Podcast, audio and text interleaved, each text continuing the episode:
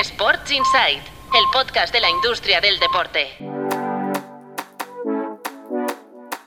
Buenos días, soy Álvaro Carretero. Arrancamos esta mañana de febrero con los titulares de la mañana.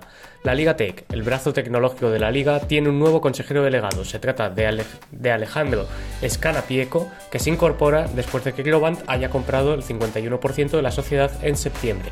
Os recordamos también, la Liga Tech es el brazo tecnológico de la Liga y Globant, además, ayer anunció también Sports Reinvention Studios, un nuevo vertical tecnológico especializado en deporte. No nos salimos del fútbol porque el Real Betis anuncia un fichaje. En este caso se trata de Pablo Ortiz, nuevo director de patrocinios. Ha pasado los últimos siete años como director de negocio en Vasconia Alavés y sustituye a Pablo Cabello, que fichó por la ACB en enero.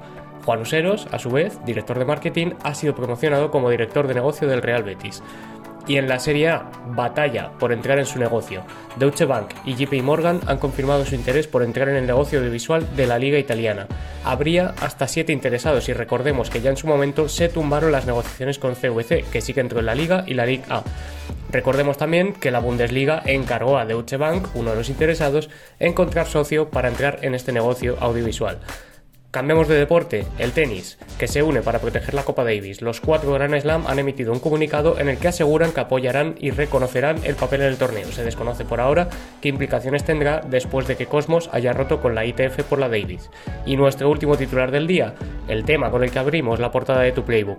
Volaba la empresa de Home Fitness, aparca una ronda de financiación de 10 millones tras captar préstamos de 3 millones de euros entre sus accionistas. Eso es todo por hoy. Mañana os esperamos de nuevo en Sports Insight con nuestro boletín diario. Gracias por escuchar. Sports Insight, el podcast de la industria del deporte.